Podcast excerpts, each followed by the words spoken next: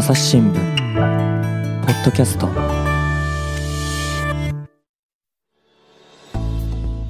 朝日新聞の神田大輔です、えー今回はですね世論調査部から池田孝明さんと江口達也さんに来てもらいました。お二人よろしくお願いします。よろしくお願いします。よろしくお願いします。はい、えー世論調査部から来てもらったからには世論調査の話をするんですけどもまあねあの終わって結構経ちました。衆議院選挙ですね今回もですね世論調査、情勢調査を行いました、え結果ですね結構ですねあの各新聞社の予想がですねあんまり当たらないところもあったにもかかわらず朝日新聞はいいとこついたんじゃないかというようなこうですね評価もいただきまして結構ね社内で見ててもですね他の会社の調査と違った数字も出ていたりもしたんで、あれ大丈夫なのかなと思いきや、ばっちり当たってたんで驚いたんですけど、その裏側をね、今回聞いていこうと思います。じゃあまずね、江口さんの方から、江口さんといえばですね、もう1回出てもらいましたね。そうですね。えーなんと、情勢調査、え世論調査歴が19年という、ね、もう生き字引きみたいな 人ですけど、はい、あのただ、今回の衆院選の、ね、えー情勢調査なんですけれども、あの調査のやり方変わったんですよね。そうです。あの今回からですね、インターネット調査と固定電話と携帯電話を対象にした RDD 方式の電話調査をこう組み合わせるという方式に調査手法を切り替えました。うんうん前回の衆院選では固定電話のみを対象にした RDD 方式の電話調査で実施していたんですが、えー今回はあー比例区についてはあー電話調査の結果からで選挙区についてはネット調査の結果から情勢を予測しましたうん、で情勢調査でインターネット調査を導入したのは今回が初めてになります。そうなんですよ、これもね、またちょっとね、ネットをざわつかせまして、ですねやっぱりそのツイッターなんか見ていても、割とその情勢調査をこう丹念に見ている人っていうのは、学者さんもそうだし、それから選挙に関心のある人なんかもですね多くて、ですね親と朝日新聞がついにっていうようなこともちょっとね、ささやかれていたわけなんですけれども、選挙区の方がネットの結果からと、えーで比例区に関しては電話でやったってことなんですね。そうです。はい、えーでこれまでの調査との違いっていうのはどんなところにあるんですか、そうですね。今回採用したインターネット調査っていうのはどんな方法かと言いますと調査会社に登録したモニター会員を対象に調査をお願いするというやり方になります、で調査会社が持っているそのモニターの会員リストっていうのはですね、えーうん選挙人名簿のように全ての有権者がこう網羅されているような名簿ではありません、それはそうですね。ですから調査対象者をそこから無作為に選んだとしてもですねネット調査の結果は有権者の縮図にはなっていません。うん。これがこれまでの電話調査とは大きく異なるところです。で一方前回の衆院選の際に行った電話調査は固定電話しか対象にしていませんでした。うん。で今回、携帯電話の普及状況も鑑みてですね、えー固定電話を持たない人が増えておりますので、えー有権者全体をまんべんなく網羅できていないという問題を抱えていました。うんうん。でそこで今回ネット調査と並行して実施した電話調査では携帯電話も対象に含める方式に変更して精度の向上を図りましたまあね、私ん家にももうもはや固定電話とかね、えー、とあるんですけれども、回線をこう休眠させたままになっちゃっていますので、まあ、携帯電話も含める方法にしたと、まあ、あとは本当にね、インターネットっていうのもこれだけ普及しますと、まあ、それはそれなりに使っている人も多いということですが、有権者の縮図っていうことにはならないと、ただそこら辺もいろいろね、勘案して調査をされたっていうことなわけでしょうが、私ね、この電話にしてもネットにしても特別調査の依頼っていうのをもらったことがなくてですね、まあ、やや寂しい思いもしてるんですよ。出口調査もね、一回もやったことなくてですね、ほら、投票に行くと出口調査の人って待ち受けてるじゃないですか。なんか僕に声かけてくんないんですよね。何なんでしょうね。そんなに話しかけたくないのかなと思いますが、ネット調査っていうのはどういうふうに調査の依頼来るんですか？そうですね。あの調査会社のモニターにこう会員登録していただくあとーいろいろな調査への協力依頼が基本的にはメールで、えー届く形になります、うん。でまあ、どのくらいの頻度でメールそういった依頼のメールが来るかっていうのはその調査会社によると思うんですが、うん。えー自分のこう会員ページにですねログインするとそこにこう依頼が来ている調査の回答ページへのリンクが並んでいてでそこから回答したい調査にえーこうクリックしてアクセスして、えー回答するという流れになっています。うんうんうんでもちろん回答はパソコンだけじゃなくて、えースマートフォンやタブレット端末でも可能です。でまあ、こうした調査はですね一般企業の市場調査などで多く利用されている調査方法になっています。確かになんかその、ね、アンケートとかね、いろいろなこう調査っていうのは、いろんなやり方でネットを通じてね、広く行われてますから、まあ、それを応用して、えー、世論調査の方にも、情勢調査の方にも利用したと。うん、ただ、冒頭にも言った通りなんですよね、そのまあ、調査の方法は各社いろいろなんではありましょうけれども、結構他社、あのマスコミ他社ですね、みんなやるんですよね、情勢調査、当たり前ですけど、衆院選、必ずやります。結構なんか外れていたんですよね。だからまあ最終的なその終盤の情勢なんかでいうと特に自民党にもっとみんな結構厳しいのが出てたんだけど朝日はこう自民があの過半数確保の勢いだと。で、えー、と立憲はもう伸び悩んでるっていうこともちゃんと書いていたんですけれども、そこがまあ朝日だけ、まあ、だけだったか知りませんけど、朝日は当たってたんですよね。でこれはなんでなのかなと、だってさっきその、ね、ネット調査は有権者の縮図にはなりませんよっていうことだと、なんかこう、それこそネットを使っている人とかですね、いろんなバイアス、だからちょっと偏りですね、が入るんじゃないかなっていう気もするんですけど、その辺どうですか？そうですねおっしゃるようにネット調査はそのモニターに登録していない人の声は反映されませんので、え世論調査とは違って、えー、バイアス、偏りがあります。でこれをどう補正するのかというのが予測にあたって最大の問題になります。でまあ、例えばですけども、性別とか年齢のこう構成比をですね実体構成比に合わせるといったですね単純な補正方法では、この偏りっていうは補正できません。なので、うん、そのためですね、えー、ネット調査を使った選挙予測は厳しいのではないかという評価が一般的でした。うん、でこの課題をどうすれば克服できるのか、まあ、5年くらい前から本格的に研究を重ねてきました。ちょっと待ってください5年もそうですね。お江口さんがやってきたんですかええ、あの私の方で取り組んでまいりました。いやでもそうなんですよね、結局その、やっぱりネットを使うっていうことになれば、そこはこれまでと違うっていうことになってくる、偏りも出るっていうことで、研究もこうそりゃ重ねてくる、しかし5年とは思ってなかったですけれども、5年っていうと、だから前回の衆院選よりもさらに前ってことですか？そうですね。あのもう前回の衆院選挙、2017年でしたけども、2017年の衆院選の時には、ですね、えー、電話で情勢調査を実施していたのと並行して、ですねネット調査を実験的に実施していました。でこのデータを検証する中で、ですね、えー、並行して実施した電話調査の結果を使って、ネット調査データを補正すれば、この偏りをうまく補正できるんではないかという感触を得ることができました、うん、でそこで2019年にあった参議院選挙ですね、えー、この時もですね情勢調査本番の裏でですね、うん、えー、ネット調査を実施しましてで考えていたその補正方法がきちんと機能するということを確認できたので、えー、今回本番導入に至りました、うん、でまあ、結果としてうまくネット調査の偏りを補正できてたということであの予測が当たってほっとしているところです。ほっとしたんですね。いや私も一応同じ会社にいて、まあ、部署全然違いますけれども、そんな2回もやってるなんて全然知らなかったんですけど、これはだ実験的にやったっていうことで、外に公表する数字には含めてなかったってことですか？そうですね、一切あの外部には公表してません自分たちだけで見て、いろいろな偏りとかを検証して、こう補正したらいいんじゃないかっていうところをそこで見ていたと。そうですねしかも国政選で一応2回やって、やっぱそれぐらい慎重さが求められるんですか？そうですね。やはりあのなかなか過去のデータがない中で、分析っていうか予測しようとしてもですねなかなかあ危なっかしくて、えー、ですね、外れる可能性も高くなってしまうので、なるべく安全を見て、えー、実験を重ねて、今回導入をしました。うん。そうですよね、また内容もね、やっぱり機微に触れるというか、なかなかね、そんなこう簡単にできる話ではないっていうことなんでしょうが、ここでね、やっぱ気になってくるのが、その他の会社さんね、まあ、新聞社だったり、テレビ局だったり、通信社だったり、いろいろありますけれども、とは今回、何が違ったんですかね？そうですね今回、朝日だけではなくですね他社さんもですね調査方法を変更していました。で他社はですね今回、オートコール調査という方法を導入していました。うんうん、で自動音声で質問して、プッシュボタンで回答してもらうというやり方になります。うんうんうん、で朝日新聞の電話調査はですね調査員が電話をかけて調査をお願いしているんですが、うん、オートコール調査では人間がお願いするやり方よりも回収率が大きく下がります。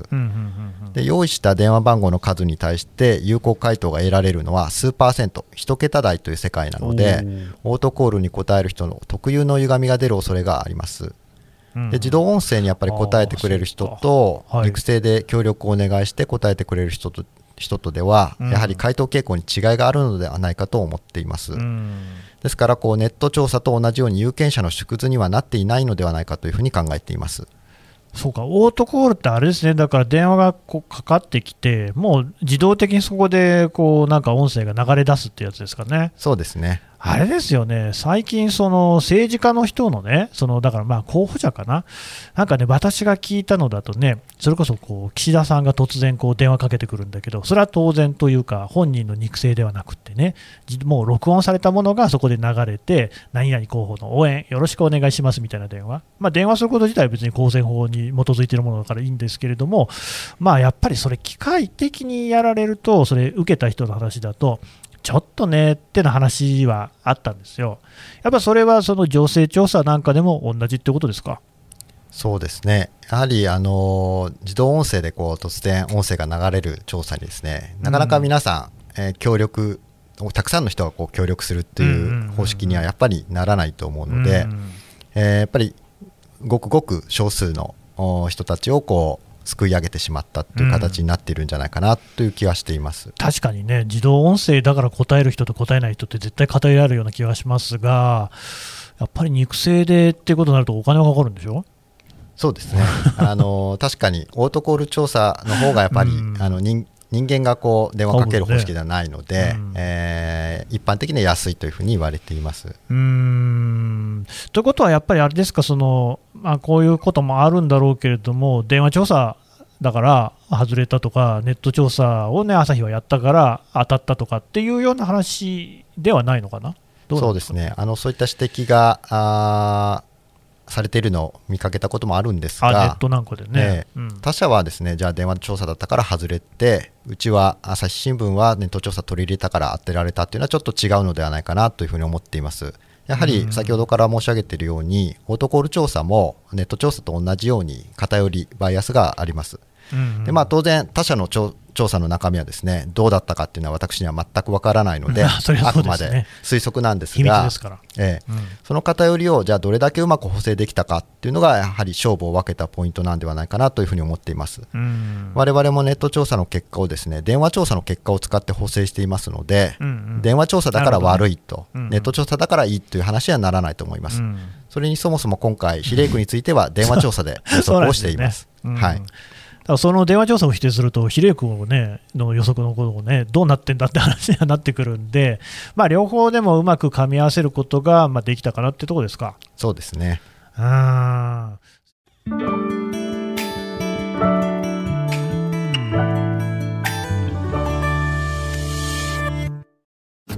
ながら聞きできるポッドキャストって私の生活スタイルにちょうどいい。朝日新聞のニュースレターに登録すると編集者が厳選したニュースがメールで届くよ。思いがけない話題にも出会えるよね。ちょっと新しいニュースの読み方。朝日新聞。すいません。ちょっとねずっと江口さんに聞いてましたからちょっと池田さんにも聞こうと思うんですけど池田さんは江口さんはもう19年ってことですけど池田さんはどれぐらい世論調査やってるんですか？私はあの江口の上司というかデスクとしてですね、うん、えー、と5年ほど前からやってます。のでネット調査の実験を始めた頃から関わってきてはいます。あえ池田さんはじゃあその前はなんかどこかの記者をされたんですか？もともともう事件事故ばっかりの社会部出身で こういう部署は初めてのなるほどね、じゃあ最初は畑違いで問われだったかもしれませんけども、5年経ったらね、もはやベテランだと思いますが、やっぱりそのね、事件事故っていうことで聞くと、私ね、本当にね、こう、あの、ね、情勢調査の記事を読んだ時ですよ、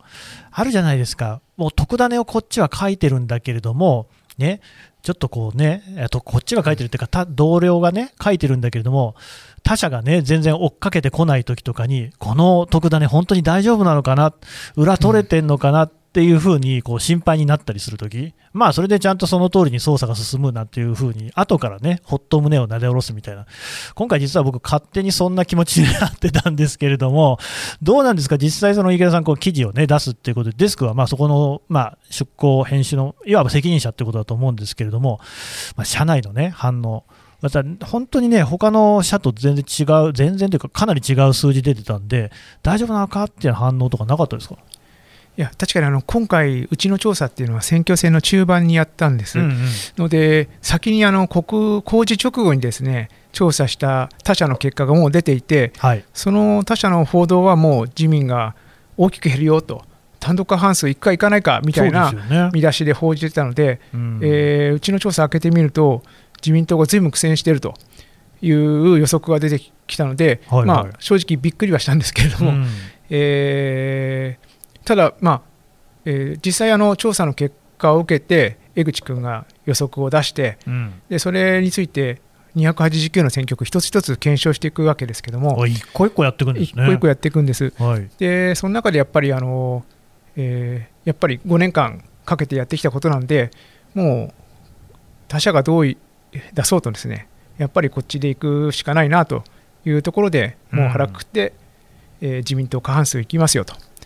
いう見出しで報道しました。うんうんうんうん。まああれですよね、だからその江口さんもね、19年やってて、さらに5年もかけて、その2回の国政選で実験重ねて、でもうこれだっていうことは、もうこれだろうと、最後はこう部下といいますか、あー信頼してっていうところで判断されたんですか？まあ、信頼もそうですけどあの、うちの調査の特徴っていうのは、やっぱりこう忖度なしで、えあーとね。事前に予測した式に基づいて、うんうん。えーあの予測していくっていうのが、ううんちの、まあえー歴史的な 教授でもあったので、そこで、経験でね、うんうん。あの勘ではやらないっていうところなんで、そうですよね。うんうんうん。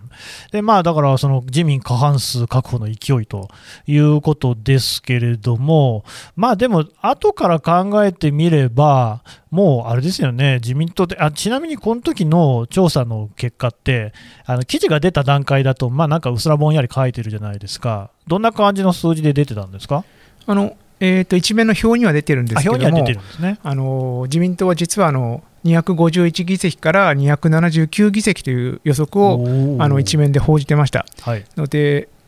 じ衆議院の定数は465ですので、半分というと233なんですが、そうですね、えー 絶対超えるっていうもう絶対超えるっていう話なんですけど、まあはい。ちょっといろいろなあの社内事情もあって、えー過半数の確保の勢いと、まあ、ちょっと控えめに報じたとまあ、なるほどね。いうところはあります。いろいろなこの取材のこう、ね、観測とかも含めての話にはなってくるんで、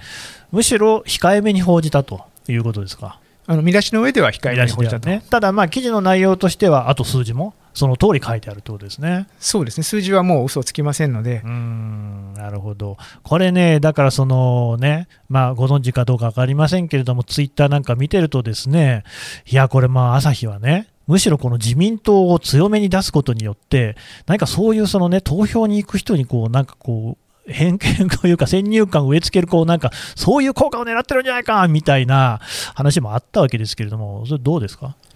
いやあのー選挙あの、よ情勢調査で報道しているのはあくまで予測で、うん、もちろん結果ではなくて、それはそうです。えー今の時点で、えーそのままの流れで、えー投票日を迎えたら、こういう結果になりそうだとうん。いうのを報道するものです。うんうんうん。なので、あの2017年の時も、うん。あの立憲民主党がポッと出てきて、うん。えー序盤の情勢ではそんなに勝てないんじゃないかとうん。いう情勢を私たちは報じているわけですけれども、うん。えーやっぱりああいう新しくできた政党とかがあると、えー選挙戦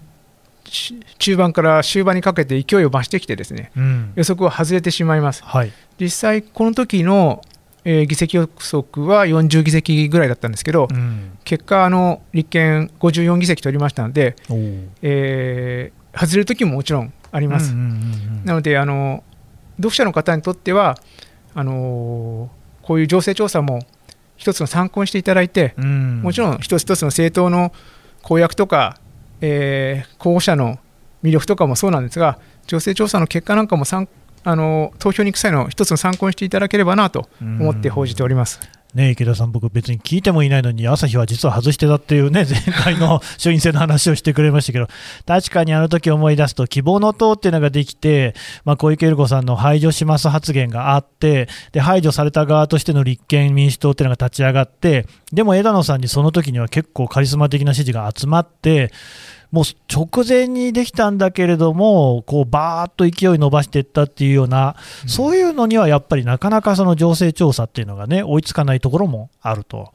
ただ選挙期間中にその情勢が変わるっていうのは、まあ、それは当然あるだろうということですから、でも今回はちゃんと当たったわけですね。でもう一つね、その情勢調査と、あと出口調査、さっき私もちょっと言いましたけれども、うん、投票所でね、投票した人に聞くっていう調査もありますけれども、これもね、あの今回、朝日新聞だけじゃなくって、他社との共通になった、池田さん、これって、えっと、どこと一緒にやったんでしたっけ、えっとあの今回は6社、えっと、朝日新聞含めて6社でやったんですが、うん、共同通信さんと、えー、民放さんですね、テレビ朝日さん、TBS さんなどの民放と、全部で6社で合同で実施しました。うん、でこれじゃああの、もう出口調査のデータっていうのは、みんな一緒のものを持ってたわけですよね。そうですね、データはみんな一緒のものを持ってるんですが、うん、やっぱりそのそこのデータをもとに、えー、どれくらい議席が取りそうだっていうのは、各社独自にやってます。うんうんう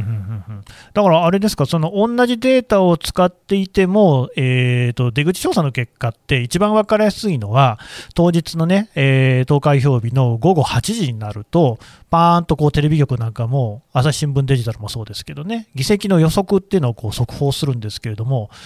あの6社でバラバラでしたよね。そうですねあの6社の中でも、えーと、うちはあのやっぱりあの自民党単独過半数確保の勢いという見出しで報じていたのですが、うん、あの同じ、えー、データを使った民放の中にはあの過半数割り込むと、うんうん、見込みという報じたところもありました。うん。だからそこら辺で差が出てくるっていうのは、やっぱりデータをどう分析するかっていうところなんですね。そうですね。うん。で、私たちも実はですね、その時に、ポッドキャストを生収録をしてまして、配信一つ収録をしてたんですけれども、えー、まあ、朝日新聞デジタルを見ながら NHK の画面も見てたんですけれども、NHK がね、まあ、やっぱ選挙報道はもう定評もあるし、結構こういった出口調査、情勢調査にも非常に力もお金もかけるという印象なんですけれども、池田さん、今回はちょっと外れてる感じでしたね。そうですねあの NHK さんは、えーと、8時の段階で議席を212から215と予測して、212から？200あ53と予測していたんで、実際260いくつだったかな、うん、あのだいぶあの少なく見積もっていて朝日は239から273と予測していたということですから、まあ、そっちの方が近かったわけですね。そうですね、うんうんもちろん NHK さんはうちとは別に調査をしてるんですが、違いますからね、はい、ただ、単独過半数いくかどうかギリギリというふうに報じてたんですけど、ね。えー、結果は、まあ、あの単独過半数どころじゃないぐらい取ってしまったと。うん。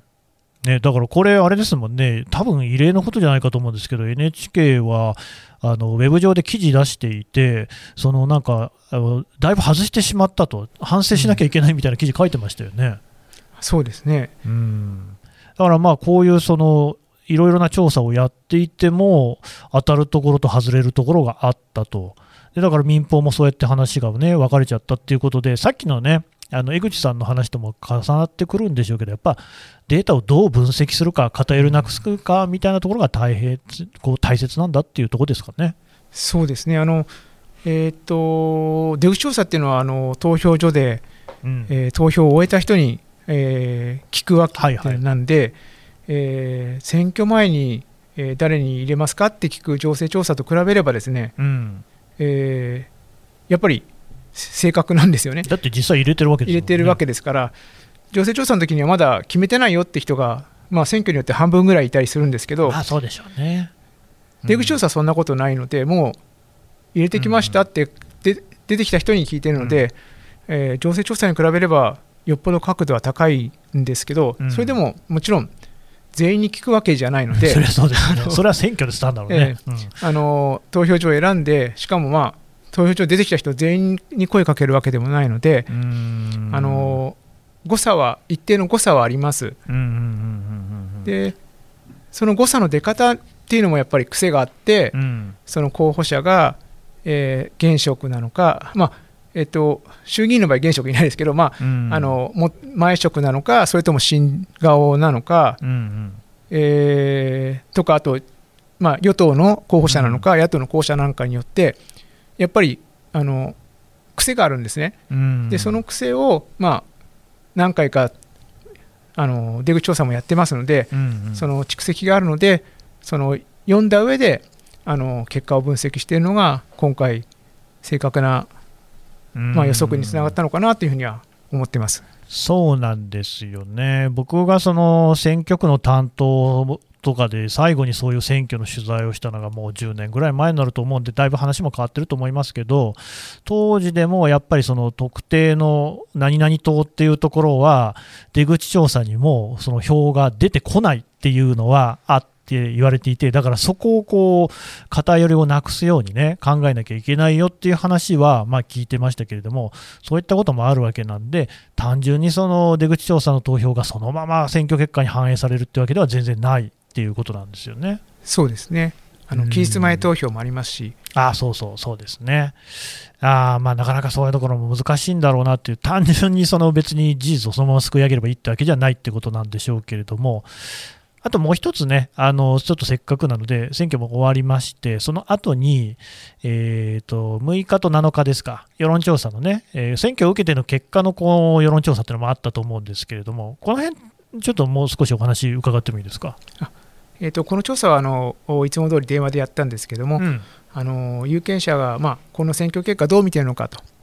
で、どうして自民党は負けなのかったのかっていうのを分析するために実施しました。うんうん、で、えー、調査結果からはですね半数近くがあの結果を肯定的にこの結果で良かったと。受け止めていることが分かりました、うん、あのー、で自民党が勝った理由っていうのが、まあえー、65%が野党に期待できなかったからと、別に自民党が良かったからというよりは野党がまあダメだったからという期待できなかったからというふうに答えてました。あのー、まあそこから読み取れるのはやっぱり今回野党はあの候補者の一本化を進めて、えー、構図の上ではあの、まあ、1対1の構図をなるべく作って与党に対抗したんですけどやっぱり中身があの有権者にとって自公に自公政権に変わるですね魅力を感じさせることができなかったのかなっていうことがあるんだろうなっていうふうに、えー、この世論調査からはあの私はそういうふうに読み取っています。まあ自然に読み取ればそういうことにはなりますよね。うん、だって65%が野党に期待できなかったからっていうふうに自民が勝った理由について答えてると、まあなかなか大きい数字ですよね。うん、これってでもやっぱりこういうことをこう質問するっていうのは選挙が終わった後に決めてるんですか？あそうですね、もうほとんど終わる前から考えつつ、終わった後にあの精査して決めるという感じですね。江口さん、あのもうね、多分この情勢調査、だから中盤のね、選挙の選挙戦の中盤の情勢調査から、全部の選挙区、一個一個研修していったわけでしょ、その辺の時期って、寝てないのでは？そうですね、やはりその日は あの一睡もできないという、ね、だってそれですぐ記事出さなきゃいけないわけでしょ、そうですね。あ、はい、で選挙終わった後もまたこうやって情勢調査してるってことは、あの投開票日を山として、その辺は結構しんどいですね。そうですね、でもまあ、私のタームとしては、情勢調査が一番比重が重いので、うんやはり一番その時がきつい仕事にはなりますが、ね、まあでも、やはり選挙が今終わったところなんですけど、なかなかゆっくりできないっていうような状況が続いています。そうですか、でもまあ、やっぱりこれだけこうね、あのー例えばネット調査に関してもね、5年もこう準備を重ねてきた、でこうちゃんと、まあ、結果が出たというか、あの当たったっていうことでいうと、こう一つ少しこうなんというか、満足感みたいなのありますか？そうですね、やはりあの、うん、かなり今回、他社さんがやられている予測の結果とこう全然違ったので、ね、正直、選挙結果が出るまではもう不安でいっぱいだったのが 正直なところですね。あはい、じゃあちょっともう本当にこうなんか心中穏やかじゃなかったけれども、まあ、今はちょっとほっとしたっていうとは率直なところ。そうですねあ、はい、どうですか、こう池田さんも事件取材も長いということですけれども、うん、特ダネ競争と世論調査、どっちの方が大変ですか？いや、どっちも大変ですけどね。あのそれこそ江口君とその289の選挙区を検証する会議始めたのが午前1時から3時ぐらいかけて、えーえー、23時間かけて1個ずつ検証していったんで、まあ、まあそれはそれであの楽しいっちゃ楽しいんですけどね。本当ですか？ただ大大変でしたけど、まあ、やりがいはある仕事ですね。うんなるほどね、まあ、それもね、当たってたからね、いいんですけどね、外れてたら目も当たりませんけれど、まあ、でもそれはちゃんとこう理由があるからっていうことなんで、皆さんもちょっとね、少しこの情勢調査、世論調査の裏側が分かりましたでしょうかね。はい、お二人どうもありがとうございました。ありがとうございました。ありがとうございました。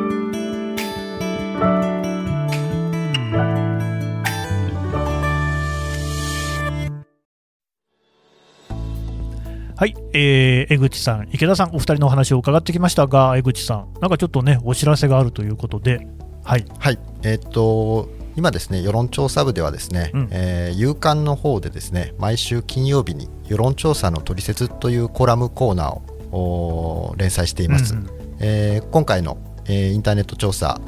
導入した情勢調査にちょっと触れたりとかですね、うん、えー、それから世論調査のこうデータの読み方のポイントみたいなのも、連載してますので、えー、よろしければご覧ください。これがね結構ねなかなか普段表に出る話じゃないっていうようなこともねちゃんと書いてあってですね面白い。あのポッドキャストの概要欄からもリンク貼っておこうと思いますので読んでいただければと思います。改めましてお二人どうもありがとうございました。ありがとうございました。ありがとうございました。朝日新聞ポッドキャスト朝日新聞の神田大輔がお送りしました。それではまたお会いしましょうこの番組ではリスナーの皆様からのご意見ご感想を募集しています。概要欄の投稿フォームからぜひお寄せください。ツイッターやメールでも受け付けています。ツイッターでは番組情報を随時紹介しています。アットマーク朝日ポッドキャスト。朝日新聞ポッドキャストで検索してみてください。